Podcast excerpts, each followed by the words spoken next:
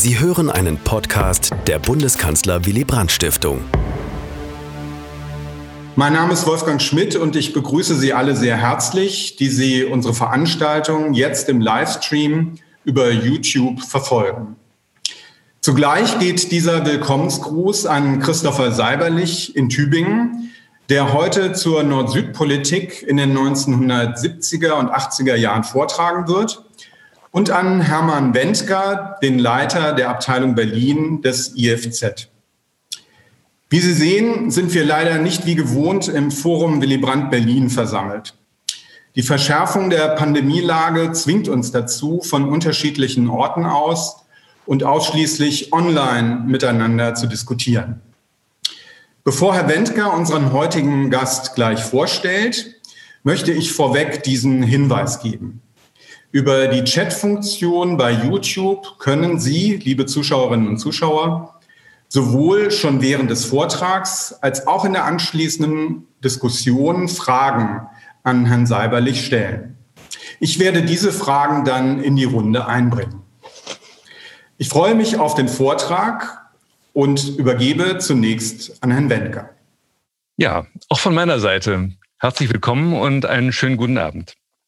Ich freue mich sehr, an diesem Abend Herrn Seiberlich als Referenten vorzustellen. Herr Seiberlich hat äh, Geschichte, Germanistik und Latein studiert, und zwar an der Universität Freiburg.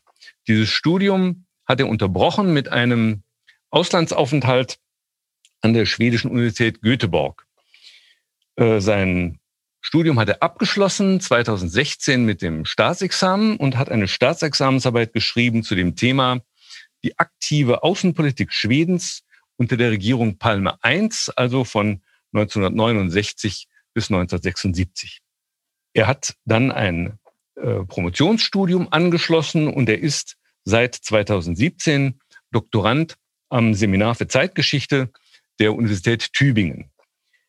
Ähm, Herr Seiberlich wurde während seines Studiums gefördert von der Studienstiftung des deutschen Volkes und jetzt in seiner Promotion wird er gefördert durch die Friedrich-Ebert-Stiftung. Äh, das Thema seiner Dissertation lautet die Sozialdemokratie und die postkoloniale Ordnung der Welt. Und aus diesem Themenbereich kommt auch der Vortrag des heutigen Abends. Er lautet die globale soziale Frage, sozialdemokratische Nord-Süd-Politik in der Bundesrepublik, Schweden und den Niederlanden von 1969 bis in die 1980er Jahre. Herr Seiberlich, ich freue mich sehr auf Ihren Vortrag. Vielen Dank. Ähm, schönen guten Abend und ganz herzlichen Dank für die Einladung und für die freundliche Vorstellung. Ich freue mich sehr, dass es auf diese Weise klappt und ähm, ich freue mich auch sehr, dass Sie alle zugeschaltet haben. 1979 erklärte Willy Brandt bei einem Zwischenbericht der von ihm geleiteten unabhängigen Kommission für internationale Entwicklungsfragen. Zitat. Nord-Süd-Probleme müssen nicht nur als eine Forderung nach Recht und Gerechtigkeit verstanden werden und als Protest gegen die Schande bitterer Not, sondern zugleich als neue Dimension einer nach vorn gerichteten Politik zur Sicherung des Weltfriedens. Unter Nord-Süd-Problemen verstand er die enorme Ungleichheit zwischen Ländern des globalen Südens und des globalen Nordens sowie deren Konfrontation, aber auch Fragen der Entwicklung, Hunger und Armut und Probleme der Aufrüstung. Die Lösung dieser schwerwiegenden weltweiten Probleme, fuhr Brandt fort, stellt die wirtschaftliche und soziale Frage für den Rest unseres Jahrhunderts dar. Mit dem Schlagwort der sozialen Frage des 20. Jahrhunderts bediente sich Brandt einer griffigen Formel, die internationale Debatten über Entwicklung und Ungleichheit seit den 1960er Jahren sowie die Neukonzeption linker Außenpolitik durch die Beschäftigung mit der entstehenden postkolonialen Welt in den 1970er Jahren verklammerte. Was ich in meinem Vortrag in Anlehnung daran globale soziale Frage nenne, bezeichnet eine spezifisch sozialdemokratische Weltdeutung in dieser Zeit. Ich argumentiere, dass sozialdemokratische Parteien Kernelemente ihres Denkens wie Solidarität und sozialen Ausgleich in die Außenpolitik und insbesondere die Nord-Süd-Politik transponierten, um den Wandel der Welt, der sich ihrer Meinung nach rasant vollzog, bewältigen und mitgestalten zu können. Vor dem Hintergrund der internationalen Entwicklung in den 1970er Jahren hofften sie, dadurch zu einer gerechteren und sichereren Welt beizutragen. Im Folgenden bette ich die globale soziale Frage zunächst in die Neukonzeption sozialdemokratischer Außenpolitik ein. Eine europaweite Perspektive offenbart trotz landesspezifischer Varianten einen Trend innerhalb der sozialdemokratischen Parteien und deren enge Verwobenheit. Danach stelle ich Ihnen einige Beispiele aus den beiden wichtigsten Themenfeldern innerhalb der Nord-Süd-Politik vor. Den Diskussionen über eine neue Weltwirtschaftsordnung und den Auseinandersetzungen mit Kolonialismus und Apartheid im südlichen Afrika. Erstens. Die 1970er Jahre als ein Jahrzehnt der Wendepunkte. Seit 1969 erlebte die europäische Sozialdemokratie eine bis dahin ungekannte Serie an Wahlerfolgen, die sie in sieben Ländern in Regierungsverantwortung hob. In der Bundesrepublik Deutschland stellte die SPD mit Willy Brandt erstmals nach dem Zweiten Weltkrieg den Regierungschef. In den Niederlanden die PWDA mit Jupp den Aul erstmals seit 1958. Einzig in Schweden verfügte die SAP über jahrzehntelange Regierungsverantwortung als stärkste Kraft. Dort übernahm Olof Palme die Regierung. Fast alle diese Parteien traten mit einem ambitionierten Projekt zur Erneuerung der Außenpolitik an und setzten dieses mit ihren Koalitionspartnern um. In der Bundesrepublik denkt man in erster Linie an die neue Ostpolitik, in Schweden an die sogenannte aktive Außen äh, Neutralitätspolitik, Verzeihung, und in den Niederlanden an die Ausgestaltung einer Menschenrechtspolitik. Allerdings erschöpfte sich der außenpolitische Wandel nicht in diesen Projekten. Vielmehr, so meine These, prägte auch die Auseinandersetzung mit den Themen einer postkolonialen Welt diesen Wandel entscheidend. Die Lösung des zeitgenössisch sogenannten Nord-Süd-Konfliktes, die Überwindung globaler Ungleichheit und die Errichtung einer gerechten internationalen Ordnung, welche die Bedürfnisse der jüngst unabhängig gewordenen und oft armen Länder berücksichtigen würde, galten als maßgebliche Aufgaben. Die Motive reichten von moralischen Impulsen wie der Wiedergutmachung kolonialer Schuld bis zur Erweiterung des außenpolitischen Handlungsspielraums. Die außenpolitischen Aufbrüche speisten sich aus der Diagnose einer gewandelten Weltlage. Neben der Entspannungspolitik, der Dekolonisierung und dem Machtzuwachs ölreicher Staaten entfaltete die Annahme einer wachsenden weltweiten Interdependenz, also wechselseitiger Abhängigkeit, besondere Wirkmächtigkeit. Ungleichheiten zwischen Nord und Süd Armut in entfernten Regionen und ehemals regional gedachte Konflikte wurden nun als Bedrohungen mit globaler Reichweite wahrgenommen. Für die sozialdemokratischen Parteien wurden zudem die Erkenntnisse der noch jungen Friedensforschung, insbesondere die Thesen zu struktureller Gewalt, sowie die Erkenntnisse linker Wirtschaftswissenschaftler wie Antin Berchen oder Gunnar Myrdal wichtige Bezugspunkte.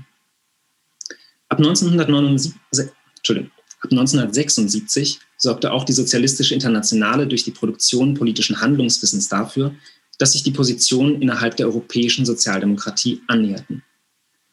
SozialdemokratInnen behaupteten, in Nord-Süd-Fragen eine besondere Kompetenz zu besitzen. Sie luden dieses Feld durch einen moralisch unterfütterten Politikstil und durch die Gleichsetzung der eigenen Geschichte mit aktuellen weltpolitischen und weltwirtschaftlichen Forderungen des globalen Südens besonders auf. Damit knüpften sie unterschiedlich eng an die neue Linke und die neuen sozialen Bewegungen an. Als reiche Industriestaaten sei man verpflichtet, schwächeren Ländern zu helfen und den legitimen Forderungen des globalen Südens nachzukommen. Durch Denkfiguren wie den Ausgleich zwischen Reich und Arm und einen moralisch begründeten Internationalismus verlängerten sie sozialdemokratisches Ideengut in die Außenpolitik. Der schwedische Ministerpräsident Palme schlussfolgerte, dass Schweden mit einer auf diese Weise erneuerten Außenpolitik, Zitat, dazu beitragen könne, die 70er Jahre zu einem Jahrzehnt der Wendepunkte zu machen. Diese Weichenstellungen erschienen Palme wie vielen anderen SozialdemokratInnen als ebenso möglich wie notwendig. Einer umfassenden Nord-Süd-Politik maßen sie hierfür immense Bedeutung bei, verstanden sie aber auch als ein Feld der Außenpolitik, in dem sie mehr Gestaltungsspielraum hätten als in der Europa- oder Entspannungspolitik. Neben der grundlegenden Verbesserung der weltpolitischen Ordnung schien ihnen im Zuge dessen auch die Aufwertung der eigenen Position auf der internationalen Bühne möglich. Zweitens. Die neue Weltwirtschaftsordnung. Bei den Verhandlungen über eine neue Weltwirtschaftsordnung handelte es sich um den umfassendsten Reformversuch der internationalen Ordnung im Namen südlicher Emanzipation. Ausgehend von den UN-Handels- und Entwicklungskonferenzen forderten Länder des globalen Südens seit den 1960er Jahren ein in ihren Augen gerechteres und für sie günstigeres weltwirtschaftliches System. Die Auswirkungen des Ölpreisschocks 1973 schienen den Forderungen besonderen Nachdruck zu verleihen, indem sie die Abhängigkeit der Industriestaaten von Rohstoffen offengelegt hatten. Ein Jahr später erhob die UN-Generalversammlung die neue Weltwirtschaftsordnung durch eine Resolution zum Leitbild der Staatengemeinschaft. Im Kern forderten die Länder des globalen Südens privilegierte Zugänge zu den Märkten der Industriestaaten, Rohstoffabkommen zur Export- und Preisstabilisierung sowie massive Geld- und Technologietransfers, aber auch eine Reform internationaler Organisationen wie des Weltwährungsfonds.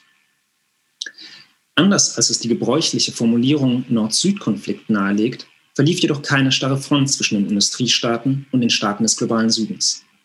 Ebenso wenig handelt es sich bei Nord und Süd um einheitliche Gruppen, sondern jeweils um ein Spektrum von Akteuren mit unterschiedlichen Forderungen bzw. unterschiedlicher Bereitschaft zu Zugeständnissen. Im globalen Norden unterstützten die sozialdemokratisch geführten Regierungen der Niederlande und aus Skandinavien sowie die liberale Regierung Kanadas die Forderungen nach einer neuen Weltwirtschaftsordnung am stärksten.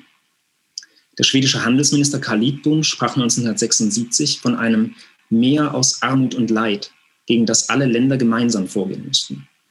Der niederländische Ministerpräsident Job den Aul fragte ein Jahr zuvor, Zitat, ob wir an unserem gegenwärtigen Weltwirtschaftssystem festhalten wollen, das manipuliert ist zum Nutzen der reichen Länder, oder ob wir für ein System optieren wollen, das daraufhin ausgerichtet ist, Lösungen für die Probleme einer gerechten Verteilung von Einkommen und Wohlstand, der Knappheit an natürlichen Ressourcen sowie der Ausbeutung der Umwelt zu finden. Die Antwort lag für ihn auf der Hand. Sein Kabinett verstand, wiederum Zitat, die Förderung von Frieden und Sicherheit sowie die gerechte Verteilung von Wohlstand und den Respekt für Menschenrechte als eine große, zusammenhängende Mission. Denn Aul entwarf hier die Vorstellung einer umfassenden Außenpolitik, in der Nord-Süd-Fragen einen prominenten Platz einnahmen. Demgegenüber stimmte die sozialliberale Bundesregierung in den Vereinten Nationen gegen die neue Weltwirtschaftsordnung und zeigte sich auch in den folgenden Verhandlungen zumeist reserviert. Sie pochte darauf, dass das Funktionieren der Weltwirtschaft nicht gefährdet werden dürfe und verwehrte sich gegen Vorschläge zur Regulierung der Weltwirtschaft, die sie als Dirigismus abtat. Helmut Schmidt verfolgte mit den späteren G7 einen anderen Ansatz, um die Probleme der Weltwirtschaft in den Griff zu bekommen, als die globalen Verhandlungen in den Vereinten Nationen, die auf Strukturveränderungen abzielten. Innerhalb der SPD positionierten sich jedoch Befürworter der neuen Weltwirtschaftsordnung wie der frühere Entwicklungsminister Erhard Eppler gegen Schmidt. Der entwicklungspolitische Sprecher Uwe Holz warf der Bundesregierung gar die Pose des Sittenwächters der Marktwirtschaft vor. Egon Bahr verwies auf die Geschichte der SPD. Die Welt stünde vor der gleichen Situation wie die Sozialdemokratie in Europa knapp 100 Jahre zuvor. Allerdings versuche die Bundesrepublik, ihre Privilegien zu verteidigen, obwohl sie von der SPD gelernt haben sollte, dass von einer Verbesserung der Lage unterprivilegierter Menschen letztlich die gesamte Gesellschaft oder in Nord-Süd-Fragen die gesamte Welt profitieren würde. Marie Schley, Bars Nachfolgerin als Entwicklungsministerin, brachte die Haltung der Bundesregierung auf den Punkt. Auch wenn man den Methoden mancher südlicher Länder widersprach, so teilte man doch die Diagnose, dass sozialer Ausgleich im Weltmaßstab nötig sei, da Zonen der sozialen Unzufriedenheit in einer derart verflochtenen Welt eine Gefahr für alle seien. Die argumentative Verbindung von Umverteilung und Friedenssicherung dass also eine gerechtere Welt auch sicherer sei, war typisch für sozialdemokratische Regierungen. Diese Verknüpfung fand sich ebenso wie die Gleichsetzung von postkolonialen Staaten und der europäischen Arbeiterbewegung auch bei linken, linken Politikern aus dem globalen Süden.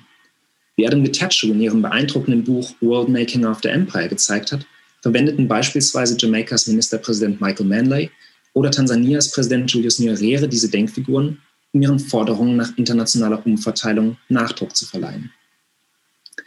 Wenngleich die Bundesregierung nie zu einer dezidierten Unterstützerin der neuen Weltwirtschaftsordnung wurde, so bewegte sie sich gegen Ende der 1970er Jahre in Fragen von Exportpreisstabilisierung und Rohstoffen auf die Forderungen des globalen Südens zu und unterbreitete eigene Vorschläge. Die SPD vollzog diese Bewegung noch deutlicher, wie die Parteitagsbeschlüsse und ein 1977 von der SPD veranstaltetes und hochkarätig besetztes internationales Diskussionsforum zur Entwicklungspolitik belegen. Alle Regierungen waren sich bewusst, dass eine neue internationale Arbeitsteilung und der Aufbau von Industrien im globalen Süden Auswirkungen auf die heimischen Industrien haben würde. Die schwedische Schuh- und Textilindustrie hatte sich beispielsweise so rapide verkleinert, dass die Palme-Regierung 1975 Importhemmnisse und in geringem Maße protektionistische Maßnahmen für diese Bereiche erließ. Zudem müsse eine aktive Arbeitsmarkt- und Gleichheitspolitik im eigenen Land die Außenpolitik ergänzen. Für die Unterstützung des notwendigen Strukturwandels verwendete die niederländische Regierung auch Gelder aus, ihre, aus ihrem Etat für Entwicklungspolitik, sofern die Maßnahmen in der eigenen Wirtschaft Regionen im globalen Süden zugute kamen. Die sozialdemokratischen Parteien mussten also stets die Interessen ihrer heimischen Klientel mit den Zielen ihrer Nord-Süd-Politik austarieren und reale oder vermeintliche Konkurrenzsituationen entschärfen.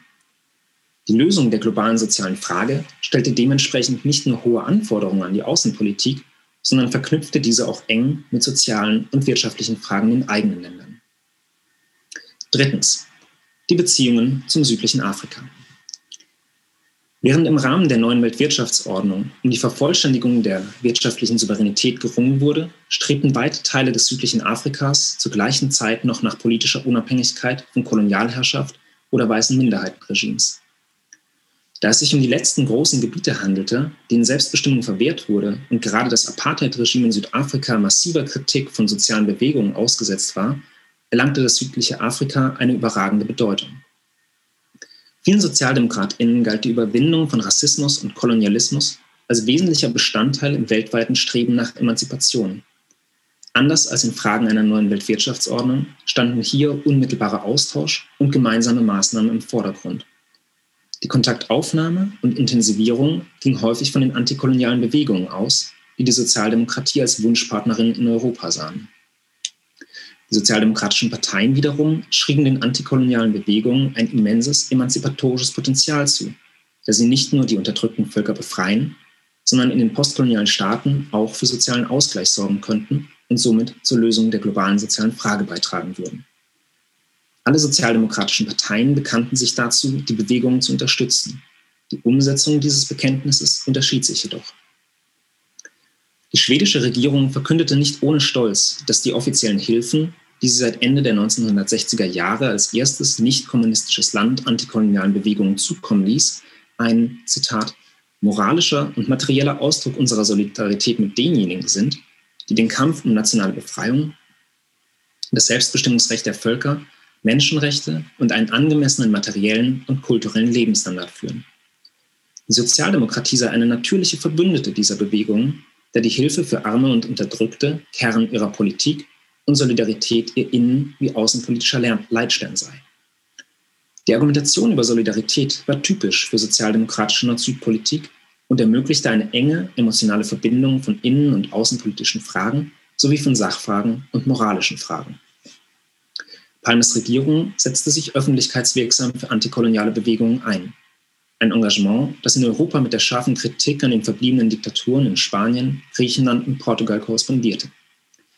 Seit 1969 war Amilcar Cabral, der Anführer der Emanzipationsbewegung PAIGC in Guinea-Bissau, regelmäßiger Gast auf Parteitagen in Schweden.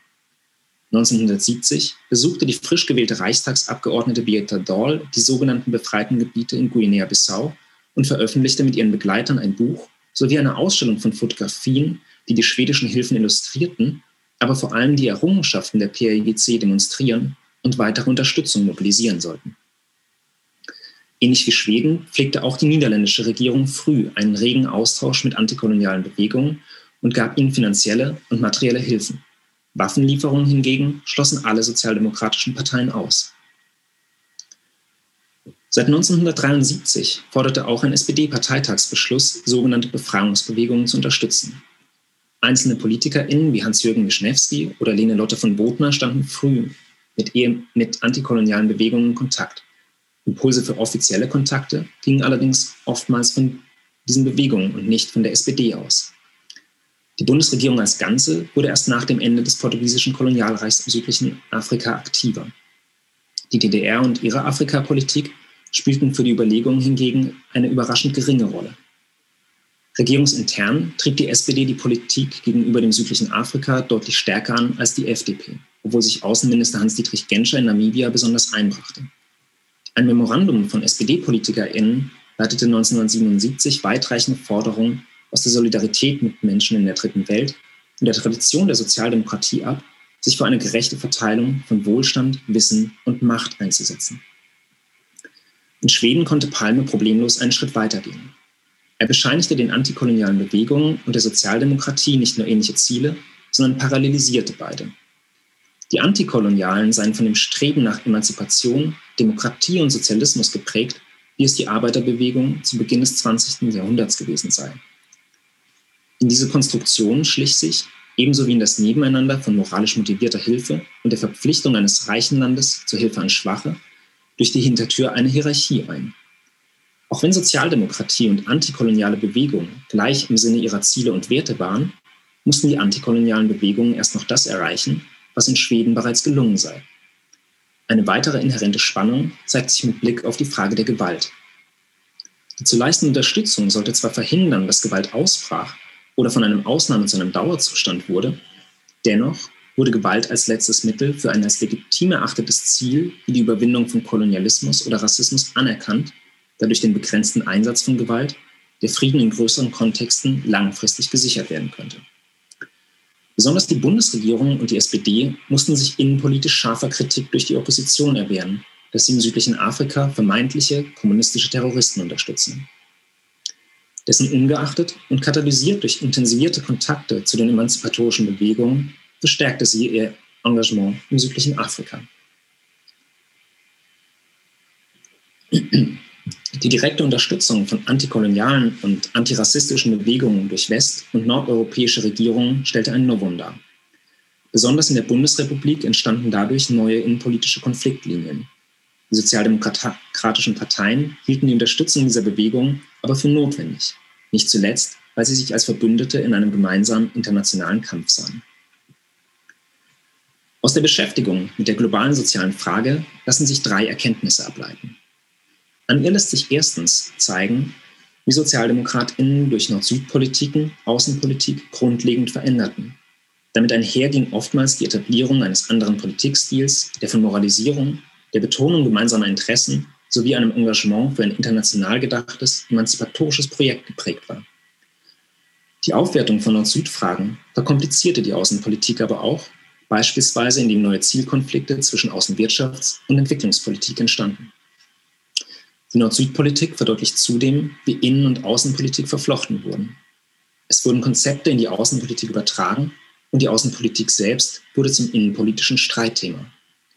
Übergreifend entwarf die Aufwertung und Ausgestaltung der Nord-Süd-Politiken Lösungsansätze für die Herausforderungen einer als interdependent verstandenen Welt. Orientierung stifteten den sozialdemokratischen Parteien dabei das Streben nach mehr Gleichheit, aber auch der Wunsch nach Frieden. Zweitens paralysierten, parallelisierten SozialdemokratInnen die Arbeiterbewegungen und Länder des globalen Südens beziehungsweise antikoloniale Bewegungen, um emotionale Nähe und damit ein höheres Potenzial der Identifizierung zu schaffen. Diese erschöpfte sich nicht in der Konvergenz von Interessen. Die Denkfigur der globalen sozialen Frage konnte über ihren moralischen Appellcharakter hinaus Überzeugungsarbeit leisten und diente in den Heimatländern als eine Begründung der Außenpolitik. In einer als zunehmend komplexer wahrgenommenen Welt bot sie Orientierung und ermöglichte eine klare Stellungnahme in Konflikten, über die Nicht-Expertinnen oft wenig wussten. Gleichzeitig werden drittens Paradoxien in diesen Parallelisierungen deutlich. Wenn SozialdemokratInnen die Gegenwart der Dekolonisierung mit der Vergangenheit der Sozialdemokratie gleichsetzten, schufen sie zwar ideelle und emotionale Nähe, aber auch eine zeitliche Hierarchie, in der die eigenen Errungenschaften gewissermaßen zum Ziel für antikoloniale Bewegungen wurden. Auch in den Zukunftserwartungen zeigen sich Spannungen. Sowohl in Fragen der globalen Ungleichheit als auch der nationalen Selbstbestimmung empfanden die sozialdemokratischen Parteien einen enormen Zeitdruck, da Katastrophen in Form von Verelendung oder gewaltsamen Auseinandersetzungen unmittelbar bevorzustehen schienen. Dennoch durchzog eine optimistische, wenn auch bisweilen versteckte Teleologie das Denken. Die Apartheid ging ihrem unausweichlichen Fall entgegen, genauso wie auch das portugiesische Kolonialreich gestürzt sei und nach menschlichem Ermessen gäbe es gar keine andere Möglichkeit, als dass die Weltwirtschaftsordnung auf mehr Gleichheit hin neu geordnet würde. Gerade deswegen schien eine aktive Politik die Chance zu bieten, zum Gelingen einer gerechteren Welt beizutragen. Viele dieser Hoffnungen und der Glaube, auf der richtigen Seite der Geschichte zu stehen, wurden allerdings enttäuscht. Vier Jahre nachdem Brand zur Überwindung der Nord-Süd-Probleme aufgerufen hatte, wandte seine Kommission sich mit einem zweiten Bericht an die Weltöffentlichkeit. Die globalen Verhandlungen stagnierten Galionsfiguren der neuen Weltwirtschaftsordnung, wie der algerische Präsident Ouari Boumedienne, waren verstorben. Stattdessen verfolgten Ronald Reagan und Margaret Thatcher eine grundlegend andere Vision von Weltordnung. In Lateinamerika wütete die Schuldenkrise und die auf Deregulierung, Austerität und Privatisierung ausgerichteten Maßnahmen des Internationalen Währungsfonds verschlimmerten die Lage. Im südlichen Afrika waren zwar das portugiesische Kolonialreich und das weiße Minderheitenregime in Simbabwe überwunden worden, aber Namibia blieb bis 1990 besetzt und in Südafrika bestand das Apartheid-Regime noch bis 1994. Blickt man von heute auf die sozialdemokratischen Nord-Süd-Politiken in den 1970er Jahren zurück, scheint es naheliegend, von einer Geschichte des Scheiterns zu sprechen. Anstelle einer auf Ausgleich bedachten Weltordnung verschlimmerten neoliberale Weltwirtschaftspolitiken die globale Ungleichheit drastisch. Im südlichen Afrika haben sich die Hoffnungen auf wirtschaftlich unabhängige und demokratisch stabile Länder nicht erfüllt. Und schließlich fristen Nord-Süd-Politiken, die über Außenwirtschaftspolitik hinausgehen, zumindest in Deutschland ein randständiges Dasein. Dennoch wäre es meiner Meinung nach unzutreffend, die Nord-Süd-Politik der 70er Jahre als Sackgasse der Geschichte abzutun. Zum einen legt die Beschäftigung mit vergangenen Zukunftsvorstellungen den Blick auf die Suche nach Gestaltungsmöglichkeit und eine Phase der Hoffnung auf eine postkoloniale Welt frei. Sie schärft dadurch unser Verständnis der Genese der heutigen internationalen Ordnung. Diese setze sich eben nicht zwangsläufig durch und ist weder zeit- noch alternativlos. Sie ist das Ergebnis politischer Kämpfe und Ausdruck wirtschaftlicher Hegemonie. Zum anderen haben die Nord-Süd-Politiken einen Bewusstseinswandel und subtilere Verschiebungen des Sag- und Praktizierbaren befördert. Sie trugen dazu bei, weltweite Ungleichheit zu einem Thema der internationalen Politik zu machen und dazu, dass europäische Regierungen es fortan für notwendig erachteten, Staaten des globalen Südens in ihre Außenpolitik einzubinden. Die UN-Ziele für eine nachhaltige Entwicklung können als Weiterentwicklung dieser Politik und korrespondierende Anstrengungen aus dem globalen Süden gesehen werden. Diese Ziele sind zwar noch längst nicht erreicht, aber eben auch nicht gescheitert. Vielen Dank. So, ja, vielen Dank, Herr Seiberlich, für dieses sehr instruktive Referat. Ähm, Sie haben ja sozusagen eine, ein ganz neues, ähm, einen ganz neuen Politikansatz sozusagen dargestellt, der von den sozialdemokratischen Parteien Westeuropas ja im Wesentlichen mitgetragen wurde. Ähm, natürlich ein, ich würde mal sagen, da steckt natürlich ein großer Schuss Idealismus drin. Und was mich, also ist eine wichtige Frage, die mich so ein bisschen bewegt, inwieweit haben diese sozialdemokratischen Parteien, so, wenn sie an der Macht waren und auch in, in Regierungsfunktionen das auch wirklich umgesetzt? Denn ich habe so ein bisschen meine Zweifel etwa, wenn man jetzt ähm, auch gerade, ich meine auch Willy Brandt, ich meine, da habe ich, dann haben wir natürlich gleich mit Herrn Schmidt einen besseren Experten als mir. Ähm, aber ich meine auch Willy Brandt hat immer äh, den Handel mit Südafrika durchaus verteidigt und hat gesagt, ja, natürlich, Handel muss sein und der, mit dem Handel, ja, das ist jetzt politisch nicht so relevant für mich, sage ich mal, etwas flapsig. Ja, also das, das kann der Herr Schmidt sicher gleich etwas relativieren. Also das, das hat man gemacht um, und ein, einen anderen wichtigen Punkt sehe ich ja auch sozusagen in der ähm, europäischen Integration, für die sich ja auch die westeuropäischen Sozialdemokraten eingesetzt haben, allen voran auch Willy Brandt. Ähm, und die europäische Integration ist natürlich im Hinblick auf ihre wirtschaftliche äh, Integration und die Abschottung auch des europäischen Marktes gegenüber, Markt, gegenüber etwa Staaten der dritten Welt schon ein extremes Handelshindernis gewesen für diese äh, anderen Staaten. Den ist man natürlich mit solchen Dingen wie dem Lomé-Abkommen von 75 ein bisschen entgegengekommen. Aber ähm, ja, also ich würde mal sagen, also da sehe ich doch eine extreme Spannung drin, ja. Also wo ich sagen würde, inwieweit ist jetzt das jetzt eher ideal? Das ist scheint mir scheint es eine sehr stark eine idealistische Politik gewesen zu sein, oder äh, sagen wir mal, idealistische Polit Politikvorstellungen, äh, denen dann eine re gewisse Realpolitik gegenüberstand. Das wäre meine eine wichtige Frage an Sie. Mhm. Ja, da machen Sie gleich ein großes, aber sehr wichtiges Fass auf. Ähm, ja. Und ähm, was die Bundesrepublik angeht, würde ich Ihnen auf Regierungsebene erstmal sehr viel Recht geben. Keine Sorge, ich schränke es auch gleich ein. ja, ja. Ähm, aber in erster Linie stimmt das natürlich. Also das liegt ähm, einmal daran, ähm, dass natürlich die Bundesrepublik erstmal auch in den ersten Jahren ihrer oder die sozialliberale Regierung erstmal mit anderen Projekten beschäftigt ist. Erstmal ist die neue Ostpolitik natürlich das große Projekt. Parallel laufen sozusagen auf Parteiebene schon, ähm, aber auch genau diese Prozesse, die ich beschrieben habe. Ähm, und Sie haben völlig recht, das ist ein enormer idealistischer Überschuss oder moralischer Überschuss, der da mitschwingt. Ähm, den man aber, glaube ich, nicht abtun sollte. Also weil der tatsächlich handlungsleitend ist in, in vielerlei Hinsicht. Ähm, und der Handel mit Südafrika, das ist ein sehr gutes Beispiel, das Sie gebracht haben. Das ist intern ein großes, großes Streitthema. Ähm, und auch zwischen den, äh, zwischen den Parteien mit, ähm, also zwischen der SPD beispielsweise und, ähm, und anderen äh, Regierungen in Europa kracht das dann auch deswegen, ähm, beispielsweise zwischen Schmidt und, und Kreisky Mitte der, Mitte der 70er. Ähm, nichtsdestotrotz ähm, zeigen, glaube ich, wenn man in die Partei reinschaut und auch ähm, sich die Entscheidungen innerhalb der Partei anschaut, zeigt sich da massives Umdenken in den 70er Jahren.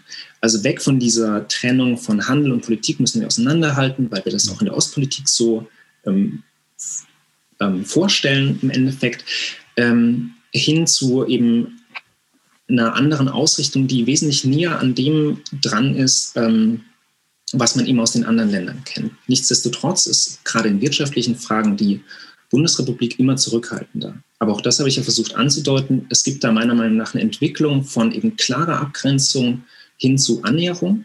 Und dann darf man eben nicht vergessen, äh, dass man auch noch eine FDP mit in der Regierung hat, ähm, die das Außenministerium ähm, ja auch hält und da erheblich noch mal mehr bremst mhm. ähm, und auch in Konflikte gerät mit Entwicklungspolitikern, aber auch mit Außenpolitikern aus der SPD. Das ist so der eine große Punkt. Mhm. und der andere ist sozusagen die, die Perspektive, die ich einnehme, ist ja, eine, ist eine europäische, die bezieht sich auf mehrere Länder. Und wenn man, äh, da ist die Bundesrepublik fast schon eher der Ausnahmefall. Ähm, nicht nur, wenn man sozusagen sich die sogenannten kleinen Länder anschaut, was ich für keinen besonders guten Begriff halte, wie äh, die Niederlande oder Schweden, ähm, sondern auch, wenn man sozusagen diese, ähm, wenn man auch nach äh, in, in Teilnehmen noch in andere Länder, Länder schaut, sei es jetzt auch Österreich oder sei es später dann äh, Großbritannien oder Frankreich, die zwar nicht in der Regierung sind, aber in der PS laufen ganz ähnliche Diskussionen ab, ähm, ergibt sich ein anderes Bild. Und ich glaube, ähm, man sollte vorsichtig sein, sozusagen die Bundesrepublik, die zwar sehr wichtig ist, aber zu groß zu machen ähm, und sozusagen mehr ähm, auf dieses sehr komplexe Bild zu schauen. Und ähm, vielleicht nehme ich noch einen letzten Begriff von Ihnen auf, die extreme Spannung. Ähm, das ist vollkommen richtig. Diese, die besteht. die besteht auch durchweg, egal ob die in der Regierung sind oder nicht, diese Parteien. Ähm, und dessen sind sich, sie sich zum Teil zumindest bewusst. Und das sind auch intern starke Auseinandersetzungen. Aber was man eben sieht, um nochmal auf die Bundesrepublik oder die SPD zurückzukommen, sind, dass einige dieser, ähm, dieser Akteure auch eine, eine, gewisse Wandlung durchlaufen. Also Egon Bahr beispielsweise nähert sich zunehmend an und als er nicht mehr Entwicklungsminister ist, ist er sozusagen nochmal näher dran an den Forderungen, die ich jetzt geschildert habe oder die ich sozusagen als Leitlinie dargestellt habe. Ähm, also auch das kann man sozusagen, diesen Wandel über diese 10, 12 Jahre, ähm, sollte man, glaube ich, auch mitbedenken. Ja, vielen Dank. Ähm, wenn jetzt keine anderen Fragen sind, dann hätte ich noch eine kleine Nachfrage im Hinblick auf die DDR, die mich persönlich äh, interessiert. Ähm, das war ja bekannt, dass die DDR ähm, gerade diese Befreiungsbewegungen im südlichen Afrika massiv gefördert hat, oder beziehungsweise ähm, so gut sie es konnte. Intensiv, so gut sie es konnte. Natürlich auch mit Waffen, also was ähm, die Sozialdemokraten ja zu Recht abgelehnt haben. Ähm, da wollte ich wirklich sagen, dass Sie haben mal so kurz einfließen lassen in Ihr Referat, das spielte irgendwie keine Rolle. Das wundert mich ein bisschen, weil ja doch ähm, eigentlich die klassische SPD ja doch eine ähm, Abgrenzungspolitik gegenüber der äh, SED sozusagen fuhr und gesagt hat, das, was die machen, ist nicht, nicht unsere Sache sozusagen. Wir haben, ein, wir haben uns ja auch letztlich seit Budesberg verabschiedet von diesem revolutionären Modell und spätestens ähm, auch vorher, auch vorher war ja, äh, hieß es ja immer nur, wenn ja Wandel, dann auch nur friedlich in, innenpolitisch, aber, aber außenpolitisch ist das jetzt für die Sozialdemokraten kein Problem, dass sie irgendwie jetzt letztlich gemeinsam mit, den, mit der SED, wenn ich mal sage, in einem Boot sitzen und sie unterstützen jetzt beide gemeinsam die SWAPO. Oder ja. ist das jetzt ein bisschen, ich überspitze das jetzt ein bisschen, ja? Mhm. Genau, das ist, äh, das ist ein bisschen überspitzt, aber auch da ähm, treffen Sie erstmal einen guten Punkt. Ähm, und es schön, dass Sie es nochmal ansprechen, weil das kam ja nur sehr, sehr knapp. Ja. Ähm, ich hatte es so formuliert, es spielt eine überraschend geringe Bedeutung. Mhm. Ähm, denn ich bin mit einer ähm, ähnlichen Erwartungshaltung, wie Sie es jetzt auch geschildert haben, rangegangen, zu denken, naja, es ist ja eben bekannt, die DDR versucht da aktiv zu sein.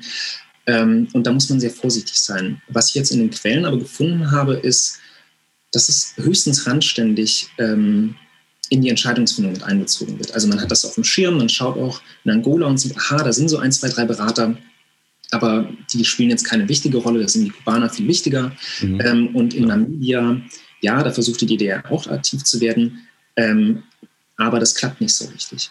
Mit den Waffen ist es ein bisschen heikler. Also gerade ähm, Regierungen oder also die Bewegungen werden ja dann Regierungen in der Regel, ähm, die, mit denen sich die SPD oder die Bundesregierung annähert.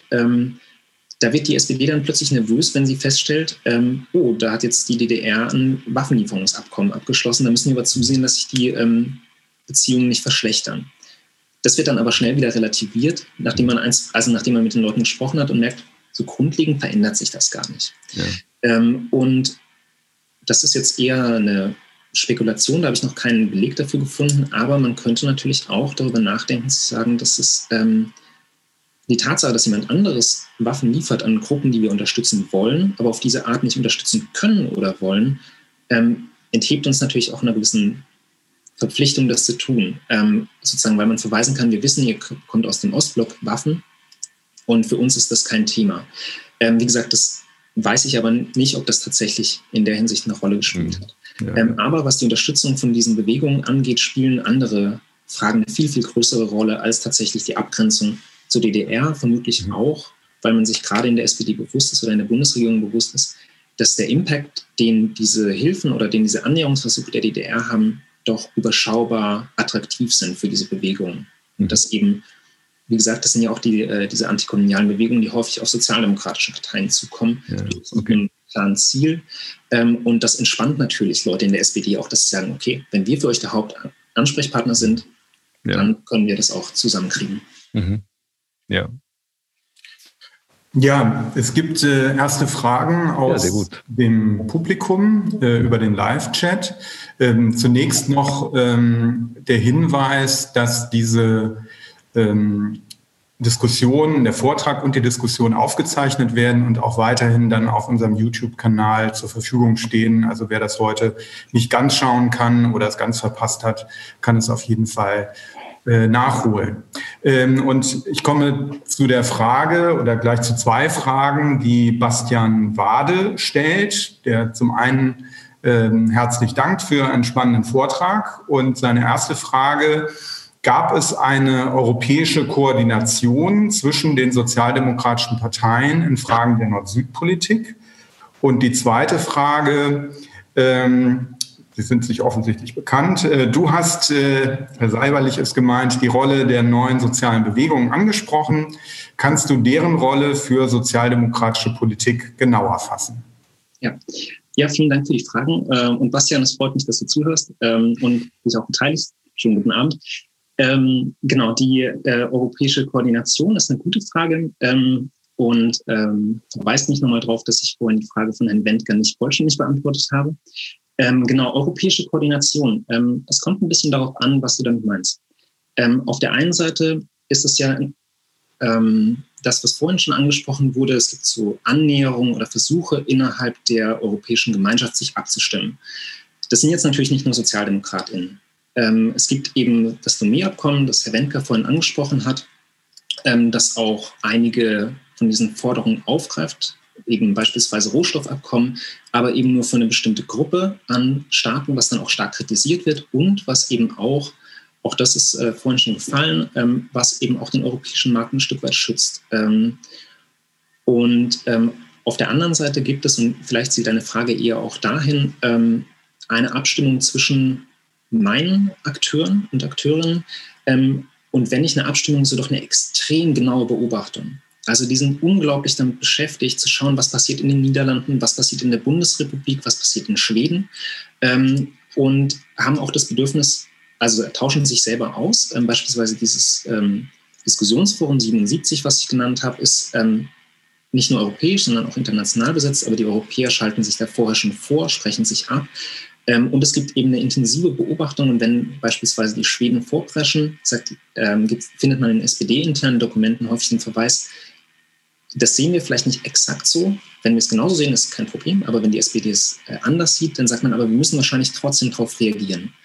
und was für diese Koordination, solange es nur die sozialdemokratischen Parteien angeht, ähm, enorm an Bedeutung gewinnt, ist die Sozialistische Internationale, dann auch unter Willy Brandt als Präsidenten ab 76, ähm, die eben, ich habe gesagt, produziert Handlungswissen, aber die dient natürlich auch dazu, sich abzustimmen und, das habe ich vorhin auch angesprochen, Leute wie Schmidt und Kreisky krachen da auch mal aufeinander, weil sie sich nicht einigen können.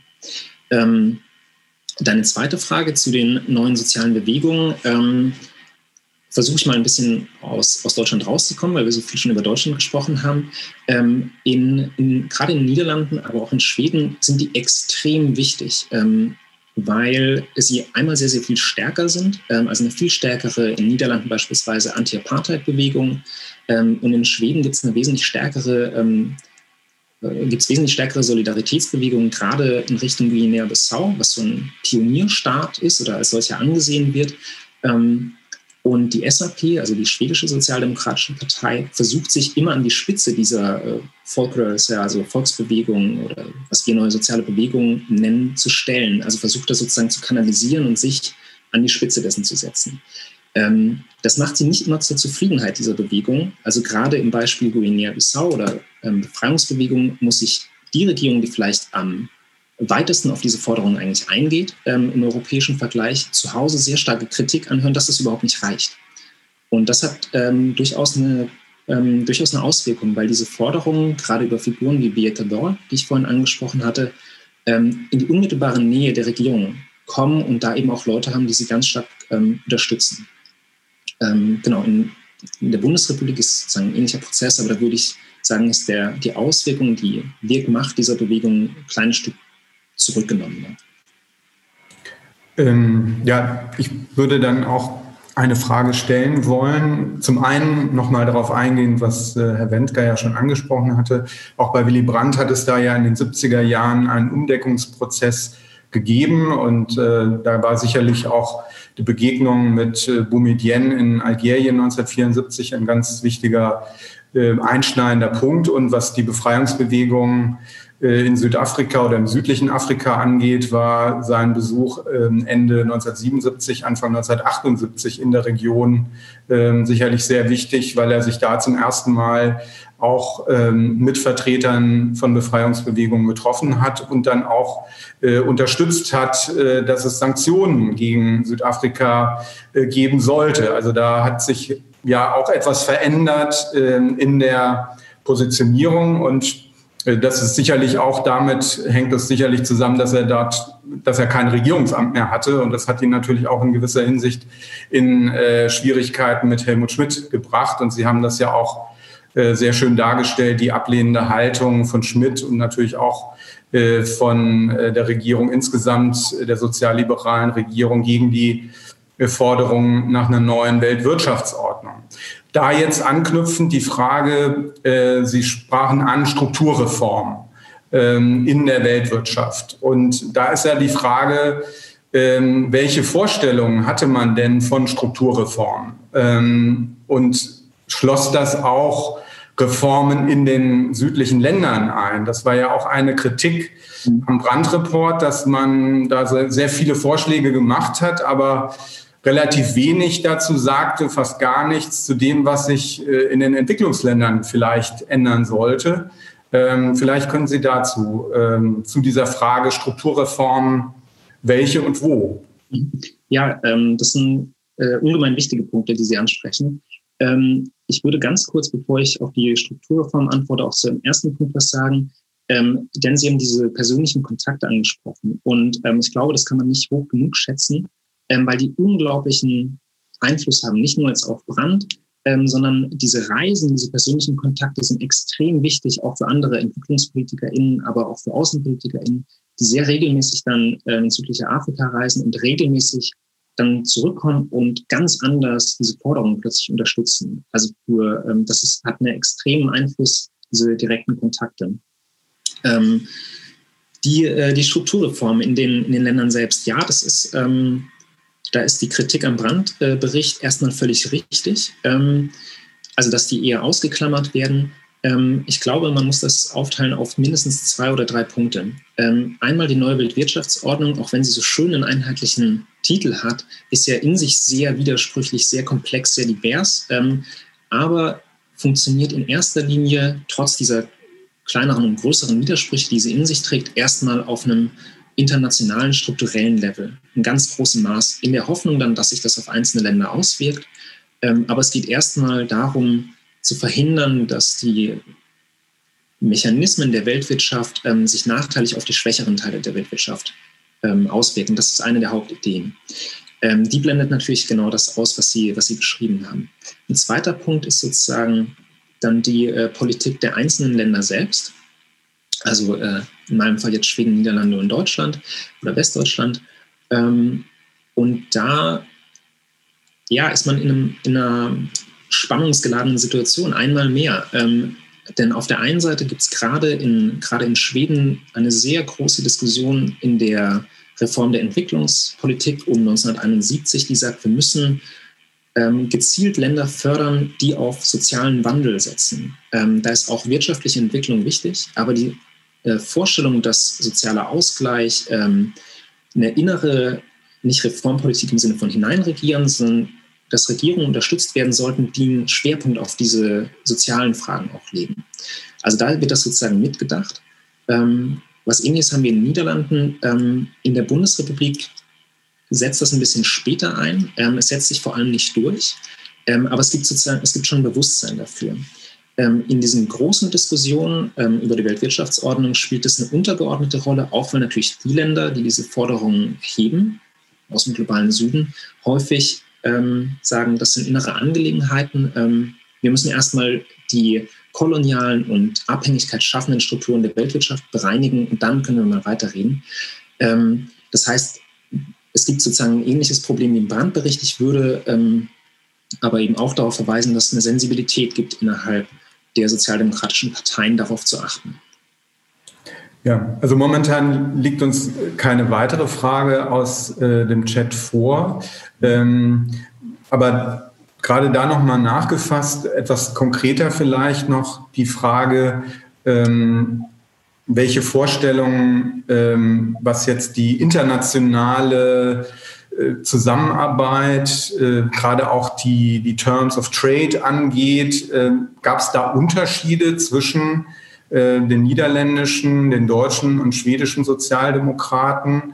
Äh, sie hatten jetzt äh, stark gemacht, dass die Schweden sich vor allen Dingen einen sozialen Wandel in den Ländern wünschten.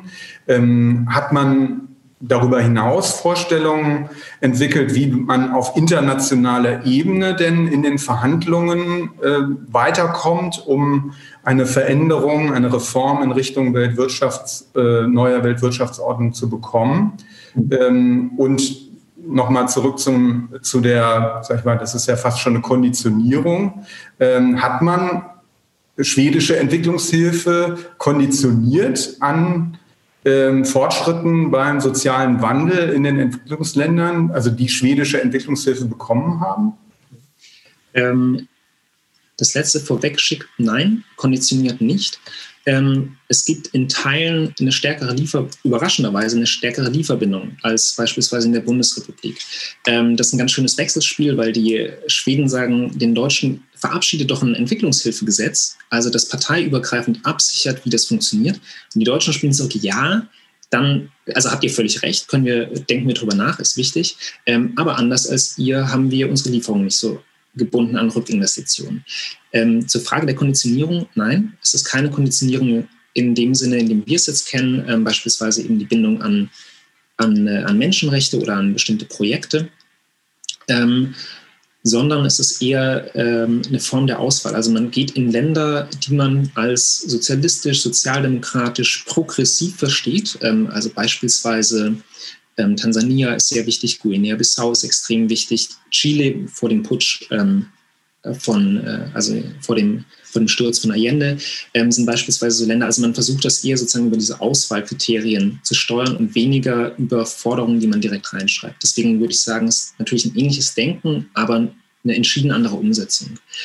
Ähm, Vorstellung internationaler Zusammenarbeit in Terms of Trade, ja, ähm, da, gibt es, äh, da gibt es Unterschiede. Ähm, Beispielsweise, ähm, also das sind ja, ist ja so ein Set an, an Forderungen. Und ähm, beispielsweise sind die, äh, sind die schwedischen Sozialdemokraten wesentlich offener, was, ähm, was Rohstoffabkommen und Exportpreisstabilisierung angeht. Ähm, die sind natürlich auch nicht, als sind ja nicht Mitglied äh, in der Europäischen Gemeinschaft, sind natürlich auch nicht an die europäischen Absprachen gebunden. Ähm, auch nicht an den Schutz des europäischen Agrarmarktes. Und deswegen können die da natürlich vollkommen anders auftreten ähm, weil sie nicht noch andere Länder mit bedenken müssen, die vielleicht eben eine andere Regierung haben oder andere Schwerpunkte haben, Frankreich beispielsweise. Ähm, und ähm, deswegen gibt es da beispielsweise Unterschiede. Ähm, und es gibt auch konkurrierende Vorschläge, die diese Regierungen machen, gerade eben äh, zu Exportstabilisierung im Endeffekt, in dem dann ein deutscher und ein schwedischer Vorschlag vorliegt, in dem die sich nicht abstimmen konnten und auch nicht gemeinsam vorgehen. Ähm, also deswegen ja, gibt es durchaus auch unterschiedliche und konkurrierende Vorstellungen. Wenn es keine weiteren Fragen gibt, dann würde ich auch noch mal kurz äh, eine Sache nachfragen. Ähm, wie wurden denn jetzt einfach von den sozialdemokratischen Parteien, seien sie an der Regierung oder seien sie nicht an der Regierung, ähm, denn jetzt sind die inneren Zustände in den Entwicklungsländern, die auf die sie sich kapriziert haben, äh, denn wahrgenommen. Also man weiß ja heute sozusagen, klar, Nyerere war damals ja so ein, ja, äh, wurde gehypt, würde man heutzutage sagen. Ähm, aber heutzutage weiß man ja, dass er letztlich auch äh, das Land äh, abgewirtschaftet hat. Ähm, wurden denn von sozialdemokratischer Seite denn auch sozusagen die Missstände in diesen Ländern gesehen. Also sprich, und das, was heute natürlich einem direkt auffällt, ja die große Frage der Korruption und sowas. Ähm, wie, wie wurde das beurteilt von diesen Parteien? Ähm, das ist eine, eine, gute und sehr schwierige Frage, ähm, ja. weil es natürlich, also allein schon deswegen, weil es eine immense Anzahl an Ländern sind. Ja, natürlich. Ähm, das, ja. Also Sie können es ja in ein, einigen wenigen Punkten vielleicht versuchen zu illustrieren. Genau, also was man, was man rauspicken kann, in Tansania hatten Sie angesprochen, ähm, das gilt eigentlich in, in, vielen Ländern, übrigens nicht nur in sozialdemokratisch geführten ersten eine lange Zeit als Musterbeispiel. Ähm, und ähm, da gibt es eine große Unterstützung und es gibt sozusagen auch ähm, immer wieder so Gedanken, die sagen, naja, wir können auch nicht fordern, dass das sofort unseren Vorstellungen von Demokratie entspricht. Ähm, weil das Länder sind, die aus kolonialer Unterdrückung kommen, weil das Länder sind, die extrem arm sind, in denen es massive Ungleichheiten gibt. Mhm. Ähm, deswegen ist das auch mal so ein Austarieren von, was werten wir jetzt gerade höher? Geht es jetzt darum, dass das ähm, Regierungen, Bewegungen oder Akteure sind, die wir für progressiv halten, bei denen wir glauben, dass sich das verbessert? Ähm, oder gewichten wir sozusagen Vorstellungen von ähm, eben einer, wie auch immer, westeuropäisch gedachten Demokratie erstmal höher.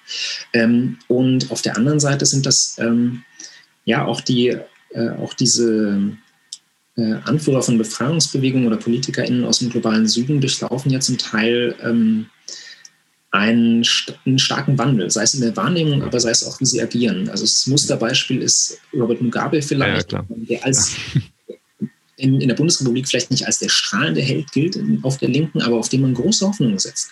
Mhm. Der aber sich dann erstmal von seinem sozialistischen Programm schnell verabschiedet und dann ähm, ja eine der schlimmsten Diktaturen ähm, überhaupt äh, in, in, der zweiten Hälfte des 20. Jahrhunderts äh, ja. etabliert. Und ähm, nichtsdestotrotz ist das eine Person, die, die viele Leute ähm, auch, auch äh, direkt kennen und erstmal durchaus beeindruckt sind von ihm und sagen, mhm ähm, klar, der, also natürlich ähm, ist das ein, jemand, der, ähm, der zu gewaltsamen Mitteln greift, aber ähm, nun mal befindet sich diese antikoloniale Bewegung auch im Krieg, der gegen sie geführt wird.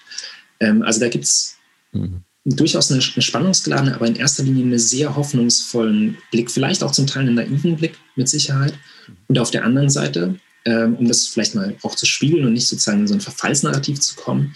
Beispielsweise ähm, Kapverden, die damals noch mit Guinea-Bissau eben eine, ein Gebiet bilden, ähm, durchläuft das durchaus, ähm, durchaus erfolgreich. Also da setzen sich beispielsweise diese Hoffnungen durch und das ist eben eines der ersten Länder, was in, aus der portugiesischen Kolonialherrschaft unabhängig wird und was eben auch häufig so als ja, die älteste, die wichtigste und die ausstrahlendste ähm, Unabhängigkeitsbewegung unter den Sozialdemokraten in Europa gilt. Und da zumindest haben sie nicht ganz unrecht. Mhm. Auch wenn es natürlich ein kleines Land ist. Aber ja. ähm, mhm. sozusagen, es kann auch funktionieren. Okay, ja, danke. Mhm. Ja, es gibt äh, noch weitere Fragen von Martin Deuerlein. Ähm, er fragt nach den Motiven der antikolonialen Akteure, äh, sich vor allem an europäische Sozialdemokraten anzunähern. War diese Entscheidung primär instrumentell oder gab es auch ideologische Affinitäten und damit eine bewusste Abwendung vom Kommunismus, Schrägstrich, Staatssozialismus? Mhm. Ähm, das ist, äh, Martin, danke für die Frage. Ähm, und das ist für den Zeitpunkt der Diskussion eine sehr, sehr große Frage. Ähm, also soweit ich die, diese Motive nachverfolgen kann, man muss dazu sagen, die Quellen, die ich beziehe, sind natürlich in erster Linie die Perspektive aus, äh, aus den europäischen Ländern, aber ich versuche es mal so gut ich es kann. Ähm, es ist eine Mischung, wie so oft. Ähm, es gibt ähm, natürlich Länder oder Bewegungen, die sich nach Möglichkeit in alle möglichen Richtungen absichern wollen, die sagen, gut, wenn wir keine Waffen aus Europa bekommen oder von den äh, aus Westeuropa bekommen, gut, dann wenden wir uns an, an die Sowjets oder wenden uns an die Kubaner. Ähm, und die sich quer fördern lassen oder die sozusagen zuerst von Amerikanern gefördert werden, selten, ähm, und eben von sozialdemokratischen Regierungen und von Staatshandelsländern auch. Ähm, es gibt aber auch ähm, sozusagen, und das hatte ich ja auch ähm, kurz mal angeschnitten, ähm, im Grunde genau eine Spiegelung dessen, was die SozialdemokratInnen sagen, nämlich dass eben auch Leute aus dem, aus dem globalen Süden genau diese Idee, ideelle Affinität herstellen. Amilcar Cabral äh, beispielsweise, den ich auch genannt habe, das ist sozusagen das, äh, ja, der Vorzeige Antikoloniale der schwedischen Sozialdemokratie. Ähm, der hat eine immens hohe Affinität ähm, zu, er würde sagen, demokratischem Sozialismus ähm, oder Sozialismus allgemein, ähm, den er dezidiert absetzt. Und es gibt natürlich auch ähm, viele dieser, wenn das dann schon Regierungen sind, sind ja blockfrei, also versuchen sich auch eben zu distanzieren. Und für die ist natürlich ein, eine Rhetorik der europäischen Sozialdemokratie als dritter Weg, als demokratischer Sozialismus, als demokratische Alternative natürlich ungemein attraktiv. Ob das jetzt im Einzelfall aus Überzeugung ist oder instrumentell oder eine Mischung daraus, traue trau ich mir nicht zu, zu beantworten. Das ist aber vielleicht auch nicht die wichtigste Frage davon, sondern ich kann ohnehin nur die Außenwirkungen messen, solange ich deren Quellen nicht hätte. Ja, gut. Vielen Dank, ähm, Herr Seiberlich. Ich, wenn jetzt keine weiteren Fragen sind, Herr Schmidt, ich frage Sie. Nee, nicht? Dann ähm, Nein, es ist äh, jetzt keine weitere Frage. Okay, gut. Dann ich wollte quasi auch nur noch mal kurz äh, dazu etwas sagen, was Herr Seiberlich ja. zuletzt gesagt hat. Ja. Äh, auf der anderen Seite gab es ja eben auch ähm, auf sozialdemokratischer Seite, insbesondere bei Willy Brandt und Rudolf Palme, eben den Wunsch auch äh, Partner in der dritten Welt zu finden, um, sozial, um die sozialdemokratische Idee in der Welt zu verbreiten. Ähm, das war, und da suchte man eben progressive Partner. Also man fand sich da schon. Äh, nicht in allen Fällen äh, verlief das glücklich in der Entwicklung, ähm, aber es gab sozusagen auf beiden Seiten ein großes Interesse, zusammenzukommen. Äh, gerade was Lateinamerika anging, ähm, da hat man ja besonders viele neue Partner gefunden in den 70er und 80er Jahren. Ja, absolut. Ja, ähm, ich schaue noch mal auf äh, den Live-Chat. Äh, dort sind jetzt keine Fragen mehr. Ähm, vielen Dank, äh, lieber Herr Seiberlich und lieber Herr Wendker, äh, für eine spannende Diskussion nach einem sehr interessanten Vortrag. Ähm, und vielen Dank an Sie, liebe Zuschauerinnen und Zuschauer, für Ihr Interesse und Ihre Fragen. Zum Abschluss möchte ich Sie noch auf die nächste Veranstaltung unserer Vortragsreihe aufmerksam machen. Am 23. Februar 2021 spricht Moritz Fischer vom Institut für Zeitgeschichte zum Thema die Republikaner als Katalysator der bundesdeutschen Ausländer- und Asyldebatte 1983 bis 1994. Wir freuen uns, wenn Sie dann wieder einschalten und wünschen Ihnen einen schönen Abend. Auf Wiedersehen. Wiedersehen. Dies war ein Podcast der Bundeskanzler Willy Brandt Stiftung. Für mehr besuchen Sie uns auf www.willy-brandt.de.